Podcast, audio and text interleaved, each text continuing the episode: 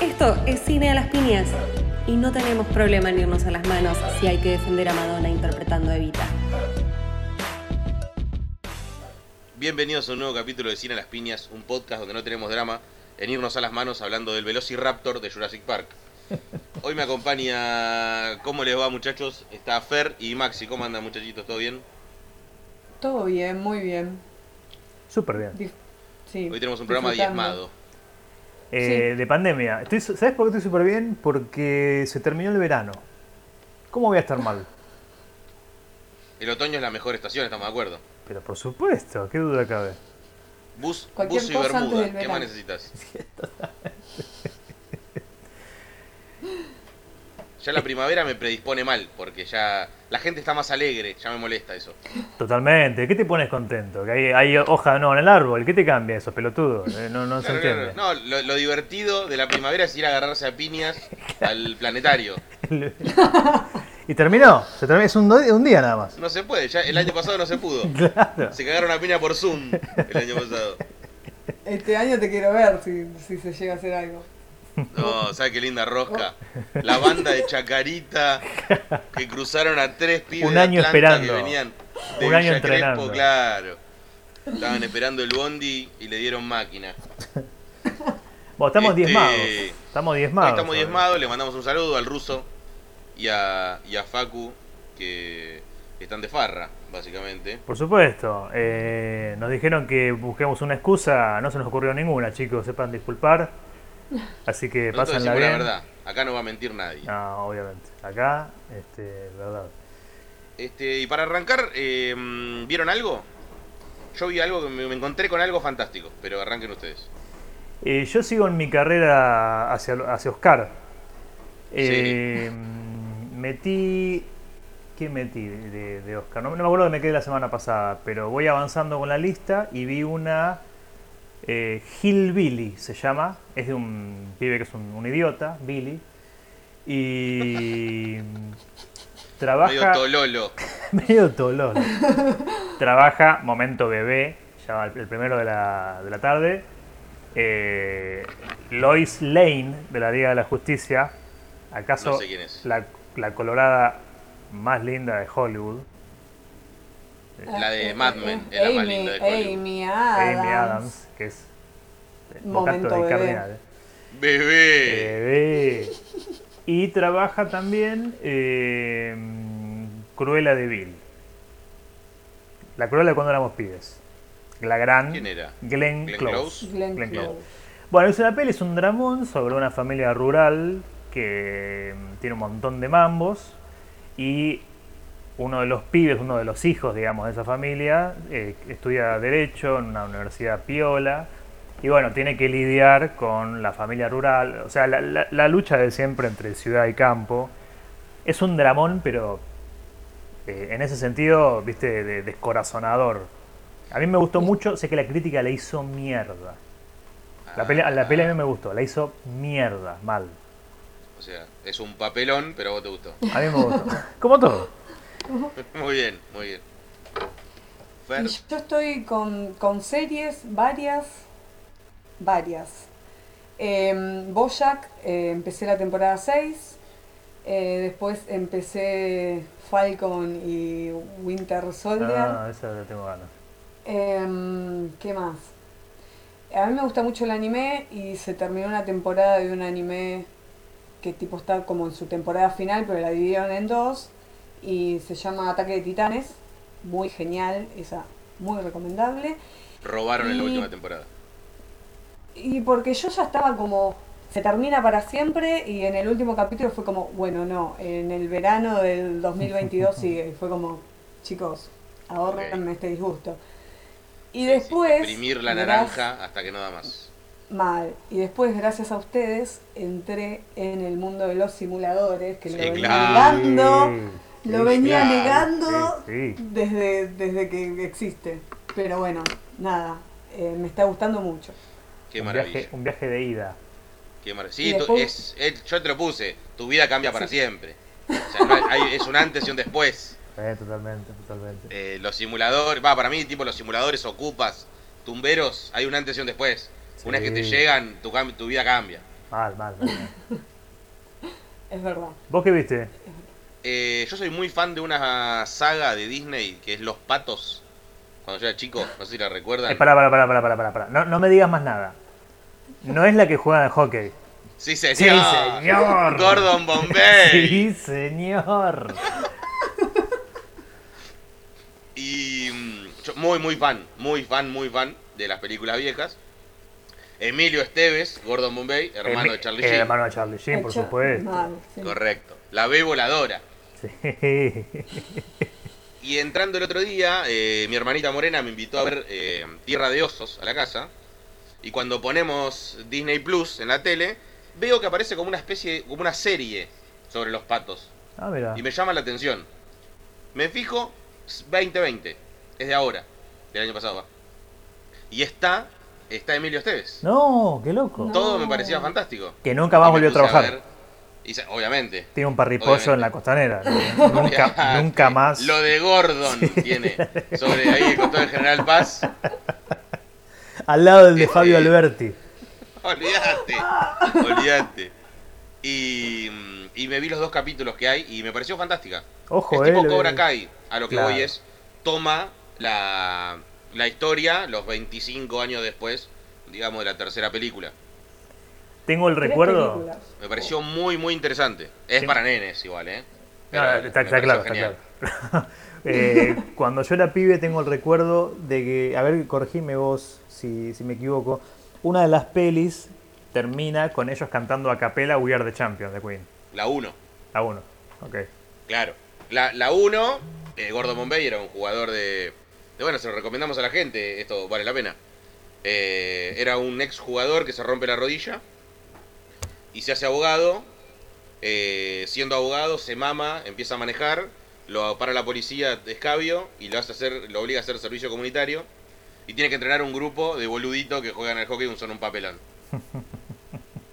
Y bueno, la película arranca así. Eh, Los empiezan a entrenar, son todo boludo, bla, bla, bla. Terminan ganando, obviamente. Por. Maravilloso. Y después está la 2, que ese equipo, más otros que se suman, representan a Estados Unidos en unos juegos, tipo como si fueran Juegos Olímpicos juveniles, que está muy buena. Y la 3 es en la universidad. Ya los pibitos grandes están en la universidad y, y está el conflicto de quieren seguir siendo los patos, pero no pueden porque tienen que representar a la universidad y bla, bla, bla. Y vale, y vale mucho la pena. Y la serie esta es Gordon arruinado, tiene como una pista de hecha mierda en un costado de la ciudad y em, la una mamá con su hijo que lo rajan de los patos nuevos. Los patos se convirtieron en un equipo tipo súper exitoso y a los que son medio boludos los rajan, Ujú. súper elitista. Entonces el pibito este medio boludo y lo rajan, la madre le dice, vamos a fundar un equipo nosotros y a la mierda. Entonces fundan el equipo, pero no tienen nada, no tienen entrenador, no tienen pista, no tienen nada. Y llegan a la pista de Gordon, que está arruinado comiendo torta vieja de los cumpleaños que se festejan en la pista de hielo. Y, y pero entiendo que sacan un capítulo por semana, así que hay dos capítulos nada más hasta ahora. Claro, es como Cobra Pero- Kai, tenés Pero razón. me pareció muy divertido. Me gusta eso. Me gusta la Y más la, nostalgia que me encanta de sobre esas películas que llegaron a mí de casualidad cuando era chico y, y me volví loco. Sí, sí, siempre yo quise tener el buzo. Tengo- Obviamente siempre sí. quise tener el buzo. de- era, era, era un pato como, la, máscara la de máscara hockey, pero con sí. el pico del pato. Y cruzado, ¿no tenía cruzado los dos palos? Los dos palos, Sí, correcto. señor, correcto, sí, sí. ¿Y las Maravilla. viejas están? Eh, ¿Están, Están para las ver? tres. en Disney Están las tres. Ah, genial. Ah, mira. Sí, Está para muy hacer bien. maratón. sí, Sí, muy bien. sí. Yo las tengo descargadas hace mil años en la computadora y ahora ya están ahí, así Y pusieron mi pobre angelito en Disney Plus. Bien. Opa. Recuerdo haber visto muchas veces la peor que es la 3. Para mí hay dos nada más. No, no sé de qué estás hablando. Sí, que trabaja el, el falso hijo de Fletcher Reed Claro. de... Pará, dat- ¿querés un dato de color? A ver. Momento bebé.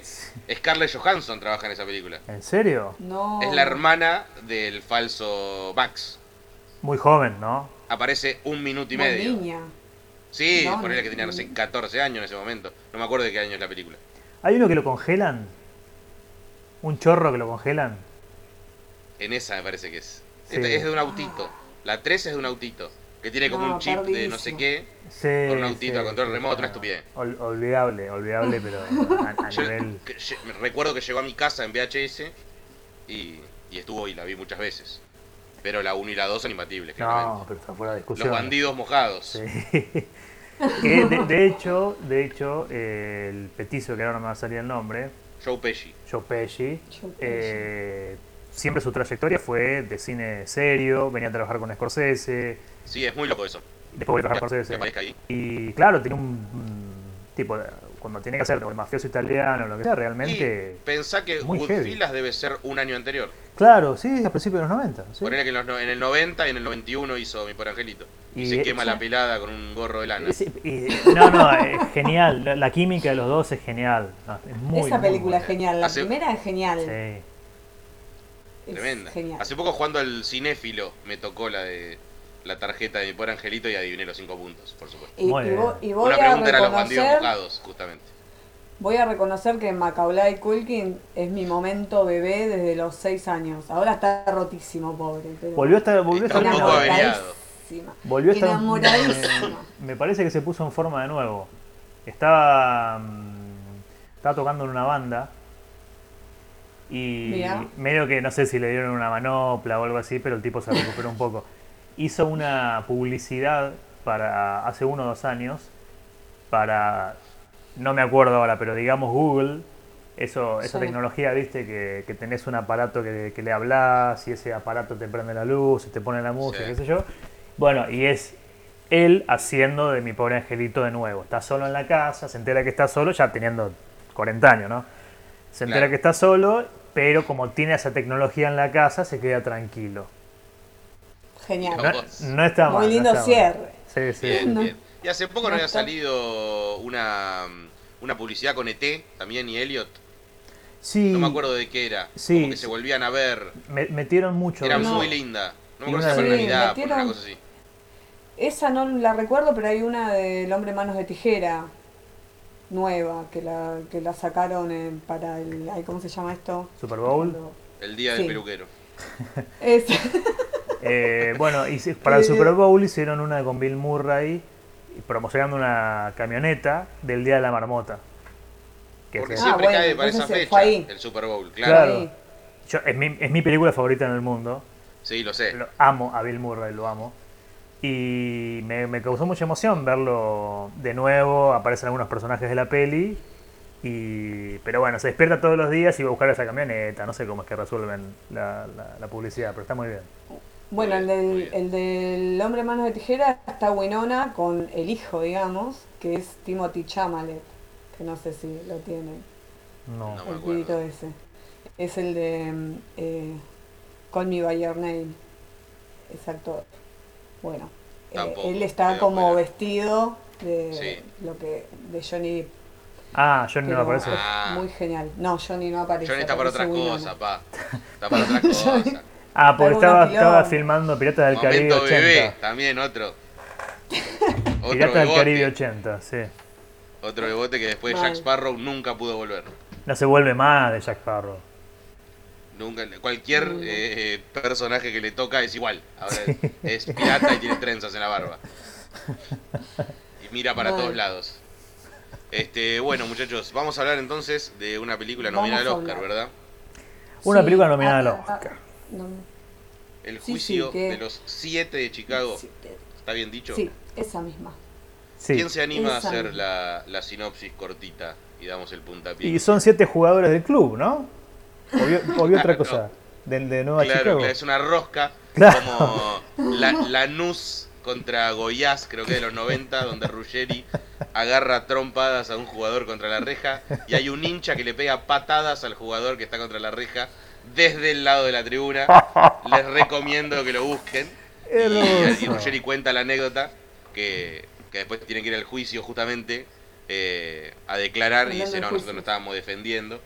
Y cuando sale, eh, o sea, el abogado del club le dice, todos digan que se estaban defendiendo en la rosca.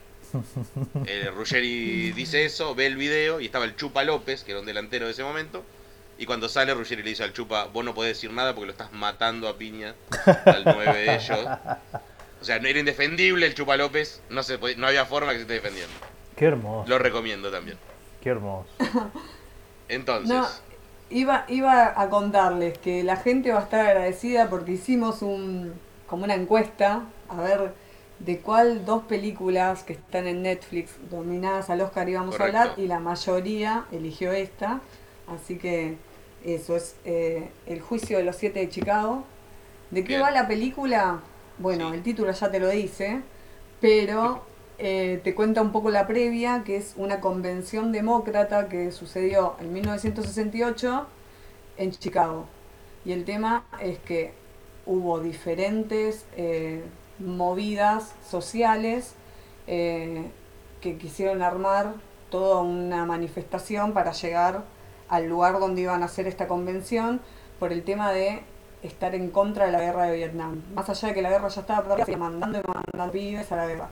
Entonces, eh, nada, eh, se hace esta revuelta donde están involucrados grupos eh, estudiantiles, hippies y un montón de gente más y está como la duda de quién empezó los disturbios, si la policía o la gente y entonces llevan a como a, a los siete más importantes de esa manifestación a juicio.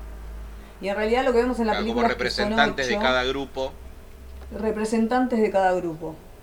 Están esto, Claro. están los hippies, que bueno, ahí el principal está actúa Sasha Baron Cohen sí. llevándolo que igual vi fotos, porque esto es un caso verídico, vi fotos de la realidad y la personificación está increíble. Gran No. actor. Gran Yo actor, lo que tengo yo ahí lo para tenía- mencionar que el chabón muy bien, la verdad. No lo sí, yo lo tenía bastante negado y verlo por primera vez en un papel entre cómico y dramático me pareció una genialidad. Ahora me dieron ganas de ver todo lo que ha, todo lo que Hugo, hizo. la invención de Hugo Cabret, eh, de Gran Scorsese. película. Ahí trabaja también, no sé si te acordás. Es que hace- verdad, es el, el guardia del eh, tren. exactamente. Que también es un papel Grandísima entre, película. enorme, enorme película. Entre, no entre cómico y. Es de y- Scorsese. Sí, sí, sí, muy, muy linda película. Es un homenaje al cine de, pre- de- en- la transición entre el cine mudo y el cine sonoro, con una historia completamente Tierna, random, porque son niños. muy tierna, pero una historia random que termina siendo un homenaje al cine que no te lo esperás. Está muy, muy bien, muy bien esa. Hermosa, sí. Mira. Y después Bueno, entonces tenemos el juicio, están Eddie, estos tres, estos siete tipos. siete tipos, que en realidad empiezan a ser ocho, porque hay uno de uno del grupo, en realidad no estuvo en la revuelta, pero lo tienen ahí porque es de las Panteras Negras y todos ya sabemos el tema de la discriminación, etcétera. Eh, y bueno, y te muestran, se centra la película más que nada en el juicio, y personalmente, qué odioso es ese juez, qué odioso es ese juez. Sí, la impotencia. Dios, la impotencia, me pasó eso, o sea, es, Te eh, sentís como el me- orto. me pasó eso con la película, es como que, bueno, lo que le agradezco es que me dio muchas emociones, me hizo reír, me dio mucha impotencia y ganas de nada, ir a pegarle a este juez, que aparte el actor, que se llama Frank Langella, no sé si lo tienen, pero siempre hace de persona soberbia que lo quiere ir a matar, tipo, mal. Está en Capitán Fantástico, no sé si lo tienen, Capitán Gran Fantástico peli con también. No. Viggo Mortensen, sí. No lo vi esa. no. Con Guido, Guido, Guido, Mortensen. Guido Dijo el bambino. Guido. Chao, Guido. Con Mortensen. Que Eh, injustificadamente aparece en, en Pito. ¿En esa peli? Sí. Ah, la voy a ver entonces. Injustificado. Es injustificado. No hacía falta. No hacía falta. Mirá, no me acordaba de ese pito en esa película. No me acordaba de ese Pito.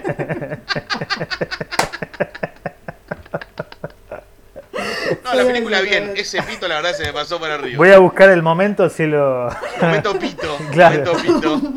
Momento pito, y lo compartimos. Y, y sí, y es de San Lorenzo, es insoportable. Ah, sí, sí. Es Siempre, está boludo. con Kuchevaski en la alfombra roja. Y, Oh, y- y viene y le hace, le hace una carita y, y la, y la tradición es que siempre tiene algo de San Lorenzo cuando va de gala. Ay, sí. Entonces, Sí, sí, capaz que el chabón tiene, boludo. viste, adentro un- el escudito o las medias Claro, aparece sí. con el termo, ¿viste? Bueno, en la, en la película, justamente, en el final de la película está tomando mate y tiene un mate de San Lorenzo. Sí, sí, sí, sí. Y, este, Y si no me equivoco, y- ahí aparece en bola. Mirá, no, no, no, no. No tenía tanta data. Pero, Pero lo de eso. San eh, Lorenzo es increíble. El, el juez, en- bueno, en esta película hace tipo de suegro y también tipo soberbio y que quiere, se la sabe toda y es como. No, no, no, no. ¿De qué mal humor me pone ese señor? Mal, Nada. mal, mal. No, el- esto, lo de la impotencia, el, el momento que declara eh, Michael Keaton, ahí te quiere morir. El corazón Sí, se te estruja. sí, sí, Sí, otro Sí. capo. Otro capo. Muy bien, me puse capo. contento. Aparece Batman, me puse contento. Sí, señor. Ese tiene cara de Batman, ¿ves? A ese sí lo Eh, banco. yo me quedo con ese. Eh. Yo, si tengo que elegir uno, yo me elijo a él. Los años lo, lo colocaron, en, le dieron el lugar que, se, que le, digamos, le corresponde como Batman. Igual metió un Herbie a toda marcha también sobre ahí en el momento, ¿eh? No, no, pues, no nos olvidemos, no ¿Qué? le vamos a... Con- No digo, polémico, es polémico, es polémico. No, vamos a Claro. decir que no. No te digo que no le vamos a contar las costillas, pero esa... yo creo que agarra, agarra medio lo que venga, como Nicolas Cage. Nicolas agarra- Cage, que no, no tiene opción, no, es distinto. Nicolas Cage no, no te dice que no. No, no puede decirle que no a nada. Eh, totalmente, totalmente. Porque desde contracara que no pega una buena, entonces él tiene que agarrar hasta que meta una. No, lo que venga. Y el pelo lo tiene como Kike Feldman, no sé si lo tienen el de Tays Sports, que es como una pelusa extraña. No va más. Injertada. Eso. No va más eso. No va más. No Uno es, con- no contra cara, es con- contrapelo es eso. tiene contra que- pelo, claro. Esa peli Es un tiene duelo de pelucas. Claro. Este, pero bueno, qué sé yo. Pobre muchacho. se lo quiere Conner mucho. es buena, pero Se es anterior. Yo lo quiero un montón a Nicolas Cage.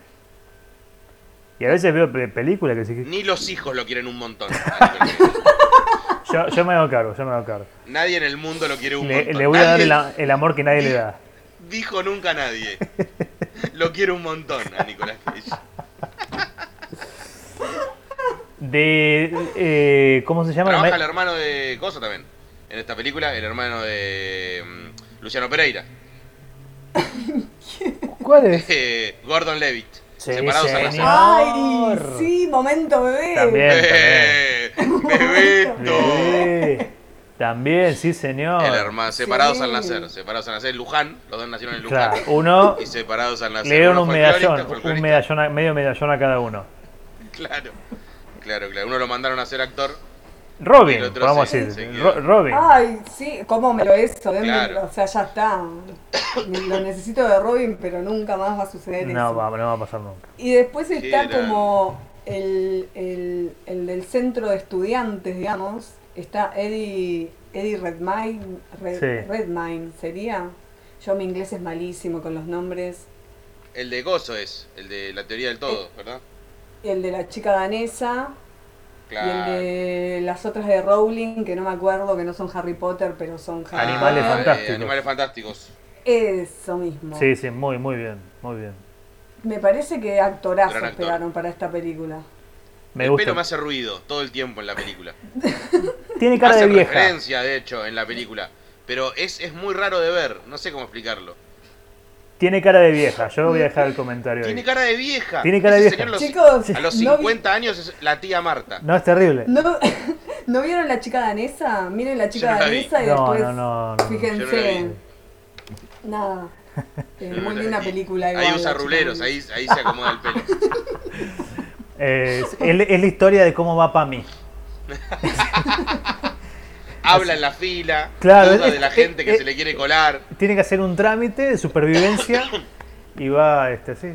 Muy- Claro, claro, claro. Uh, este, no. La, la abuela danesa. La abuela danesa. Y, co- y come las galletitas en lata. Esa que comíamos de chico. Las que eran de manteca. Soy rico. Qué lindo. Que ahí, se- ahí, ahí las abuelas guardan de pueblo alfileres. Los- Ah, sí, Era, era costurero. El costurero, ahí El va. Era costurero. costurero, era costurero. Totalmente, por Y excelencia. Si eras multimillonario, tenías la lata alta. Te quedaba un costurero gigante. No, nunca la vi, nunca la vi. Sí, mi, a- mi abuela tenía, tenía una grande. Eh, allá en, la- en mi caso de la barriga tiene que haber una, una azul, lindo. caja azul, Sí, con las masillas. relieve. Sí, la sí, tapa relieve. la tapa claro tenía sí, relieve. claro que sí. Un millón de dólares creo que salen ahora, más o menos.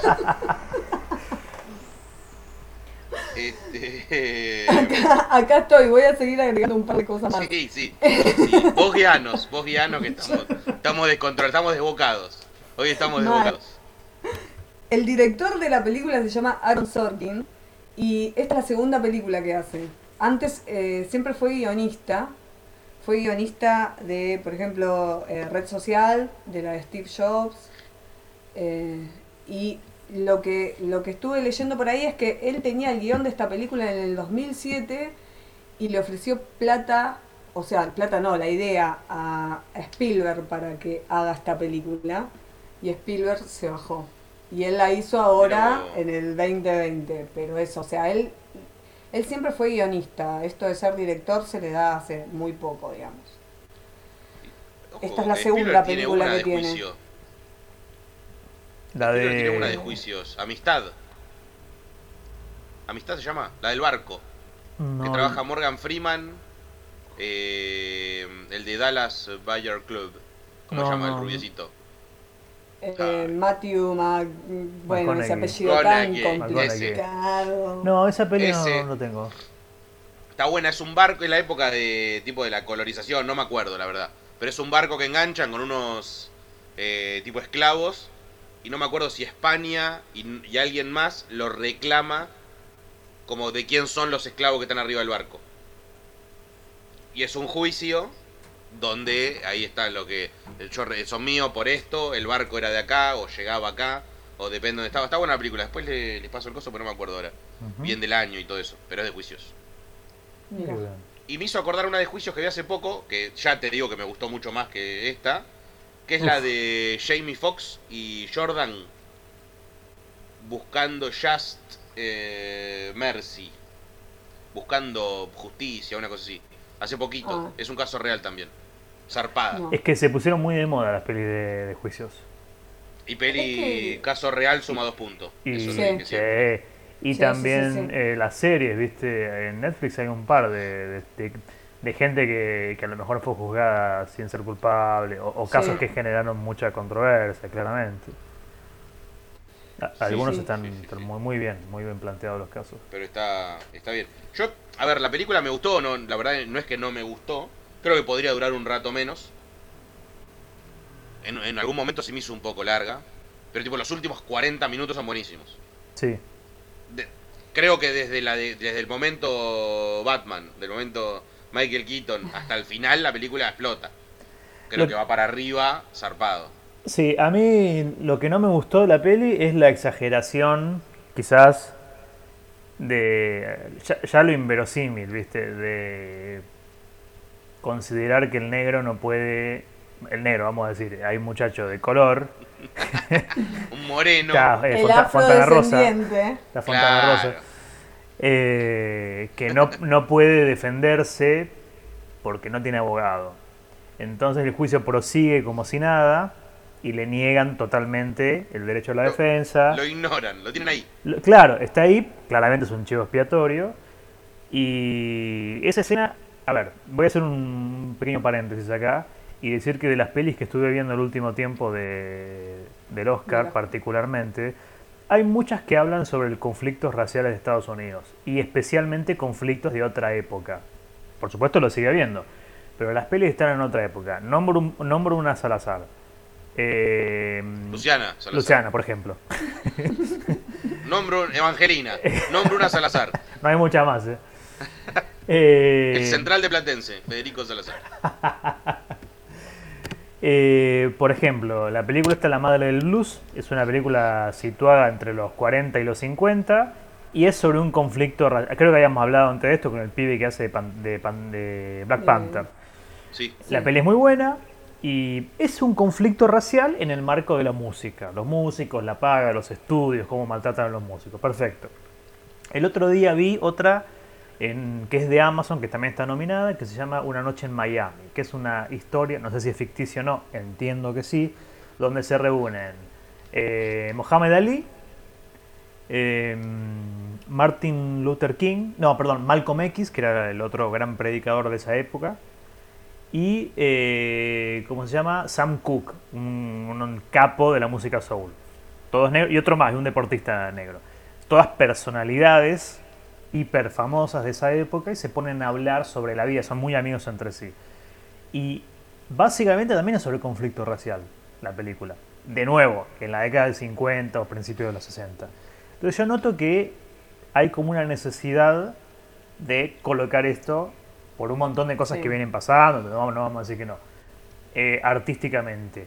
Esta película, por más que haya sido un caso real y que indigna esta parte en particular, me pareció tan sobreactuado, tan exagerado que no me gustó. Ese arco con lo de Pantera Negra. Me pareció innecesario porque vos tenés a los otros personajes con historias un poco largas de lo que había pasado, tenés como que desarrollar los personajes y el otro está parado diciendo quiero un abogado, no puede ser que me nieguen esto. no". Eso no, no me pareció que que iba para me- atrás. Me encantaría ver cómo sucedió en la vida real. Claro. Claro. Eso. Pero Claro. para mí eso lo sentí, viste, fuera de fuera de la, de la peli, lo sentí Yo como... nunca, nunca, tu, nunca fui a un juicio, y menos de este, de este tipo. Pero la cantidad de veces que bardean al, al- al juez Ah, seguro. y, y- y- y nada, para mí por mucho menos te la dan. Por supuesto. Pará, Por to- mucho menos. Todos aprendimos en mentiroso mentiroso.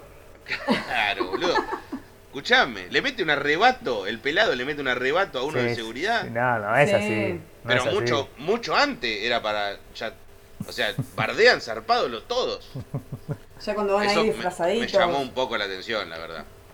Eso también me gustaría ver si sucedió, lo de que fueron Claro. todos disfrazados, a- ese tipo de cosas. Igual a mí la película me gustó bastante, esto, las actuaciones, eh, y yo, es lo que dije al principio, como que logró en momentos hacerme reír, en, en momentos indignarme, y, y yo tengo una cosa muy sensible que yo ya te veo la, eh, la manifestación, y aparte como en esta película en particular, tipo, te mostraban las actuaciones y te mostraban la realidad, y a mí se Eso me está mueve bueno. algo, tipo nivel emoción, pero es algo personal y mm, de, de esto, de, de ver esa, esas manifestaciones. Eso está Por muy eso- bien en, en la Eso edición, está digamos. muy bien. Sí, eh, sí. Sí. Que, que muestran imágenes posta. Una época eh, muy difícil. Eso está. Sí. Guerra de. Vietnam, eh, todo, todo un ataque hacia la comunidad hippie, El final Sí. es tremendo. el comunismo. el final, llanto. Así, El yo lo reconozco tremendo. en un final Sí, con Es llanto. tremendo. Sí, sí. A ver, como, como para, para explicar, eh, cuando aparece Michael Keaton, descubren como que este, ahora no me acuerdo, era el ex fiscal de no sé qué, Como del Sí, él- Estado, sí, importantísimo. Como del Estado. general, sí, es una cosa... eh, lo, lo encuentran y él tiene, o sea, él dice eh, directamente que hicieron estudios y la policía arrancó a, las- a las piñas. Sí. Bas- haciéndolo corto es esto. Pero, ¿qué pasa? El, el juez no quiere que esté el jurado, ¿se dice? Los Sí. 12 El muñecos. Sí. Que no esté el jurado y, y de- desestima lo que diga y punto. A fin de cuentas se le terminan poniendo a los 7, digamos. Eso que ya se veía venir. Este, y después, bueno, el final, que es esto a lo que iba, cuando le dejan las últimas palabras al de la chica danesa y empieza a nombrar los, los nombres de los caídos en Vietnam, es tremendo. Sí, sí, sí, Sí. sí. Le dice, el, el juez le, le dice, le da a entender como que va a ser un poco más benevolente, no sé si va la palabra, Sí. Eh, si es breve, conciso y, y dice unas Y últimas palabras antes de, de dar el veredicto. Y el chabón agarra un cuaderno y empieza a nombrar los 5.000 caídos. Porque el tipo lo La acusaban. gente empieza, claro, Lo acusaban de tibio, el- sus propios compañeros. claro, no solo por el pelo, sino Con la cara de vieja. por la por Con la esa cara, con de esa tía cara de vieja. Elsa. Claro, tenés cara de, Claro. de- de- de tía buena. En un momento le dicen cara de vieja. Claro. Y vos cara de vieja. pero, pero sí, el final está muy bien, la verdad que está, está muy bien. Mención aparte para Sacha Baron Cohen, recién lo nombramos. eh, el tipo le mete una cuota cómica, digamos, y es difícil no reírse con el tipo ese. A mí me gusta mucho, me parece súper irreverente. Borat 2 es otra peli que está nominada al Oscar. Eh, no es tan buena como la 1, pero el tipo cumple. No le importa absolutamente nada, todos lo sabemos. Sí. Y este personaje que está como a medio camino, sí, entre algo cómico y, y realmente el, el dramatismo y lo tremendo de la situación, está, está muy a la altura. Y te digo una cosa más. Sí. Me costó reconocerlo al tipo. Me costó. Ah, tipo al rato, "Pero este no es este Sacha Baron Cohen. Así que para Mm. mí habla bien del tipo. Sí, Sí, eh, sí, sí, sí. creo que un gran momento de la película es cuando se pelea con el cara de vieja Sí.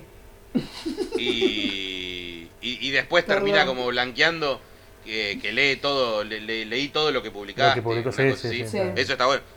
Digo, dentro de la pelea, que el que vea la película lo va a notar, hay un respeto y una admiración de alguna manera que está buenísima entre ellos, como esto que decimos, como representante de diferentes. Están eh, muy, grupos. están muy bien escritos los personajes, más allá Sí. de, de que no sabemos qué hay de realidad y qué no eh, en todo lo que pasó ahí. eh, están muy bien las relaciones entre ellos, muy, muy bien Y el, pela- pelado que pega la piña, ¿de dónde lo tenemos? Sí. ¿De dó- dónde trabaja? Ay, no, no. Porque no, sé que lo conozco, pero no puedo sacar de dónde es.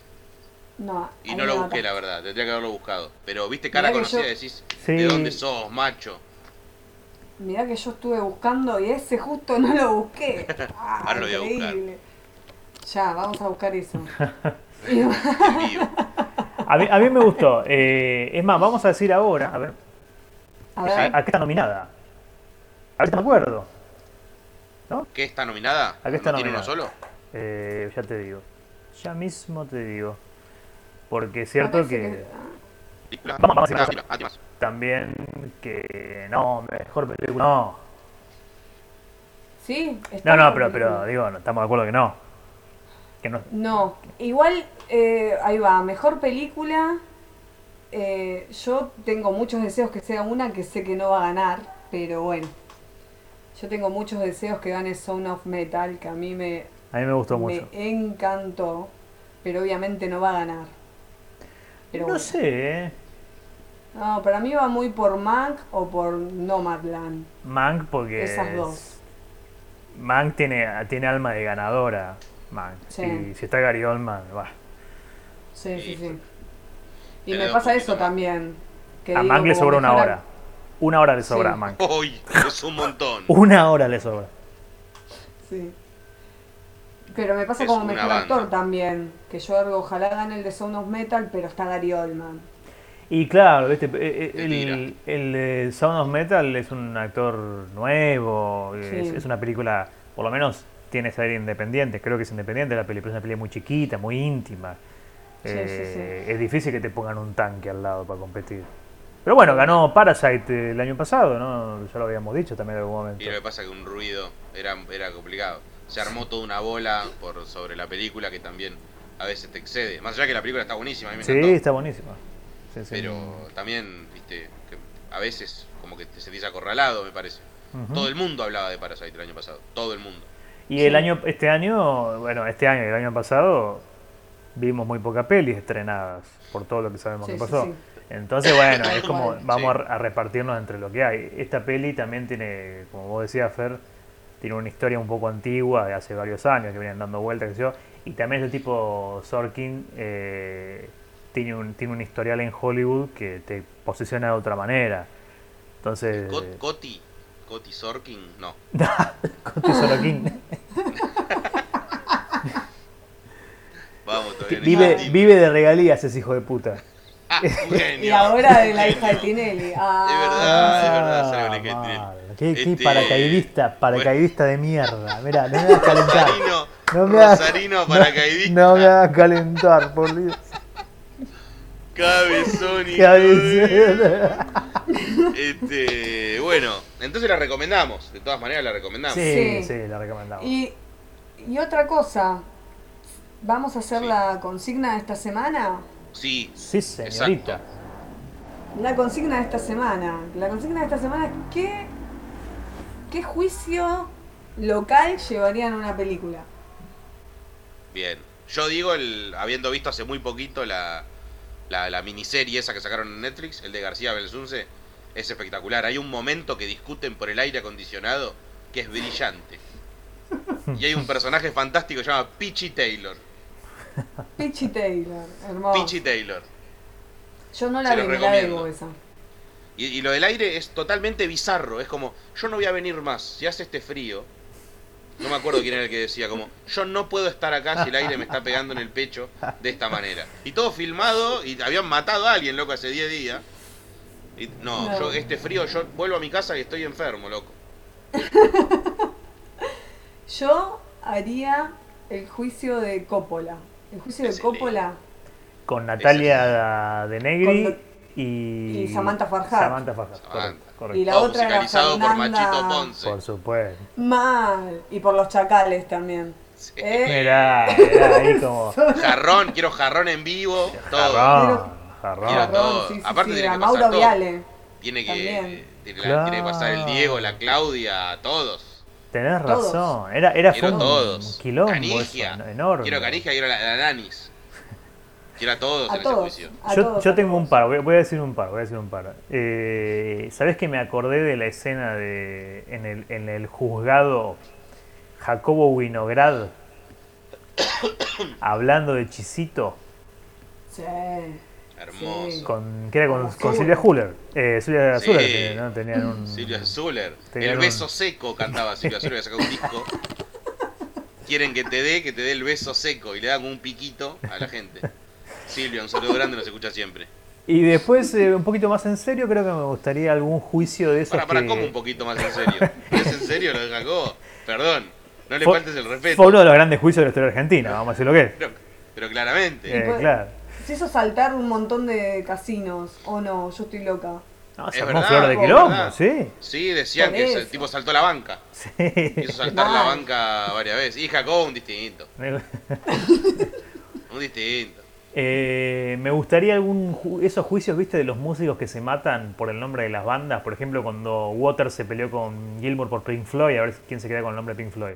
Cosas Ah, así que está lleno. esa linda. Eso me parecería muy, muy interesante verlo también, Me gusta. eh, me reflejado en alguna peli.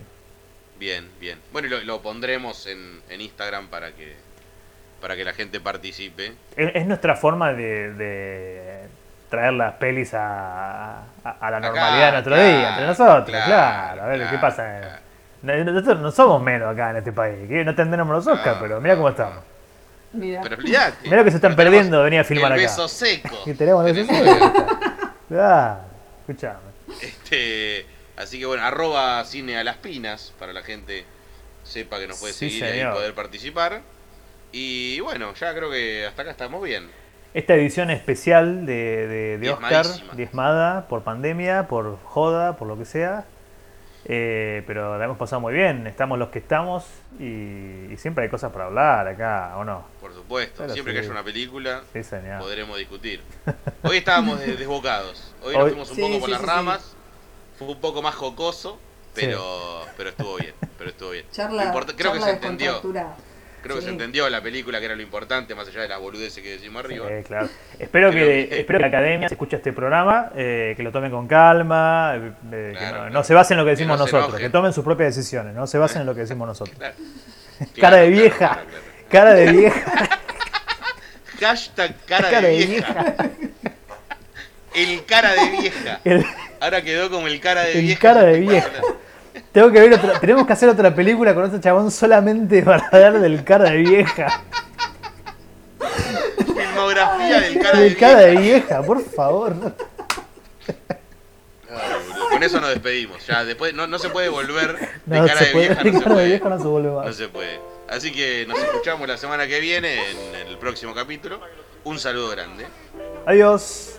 Adiós. Arroba cine a las pinas. Vení, vení a Instagram, seguinos, ¿sí? Es cine a las pinas. Vení, decinos algo que no tenemos la ñ de las piñas. Vení.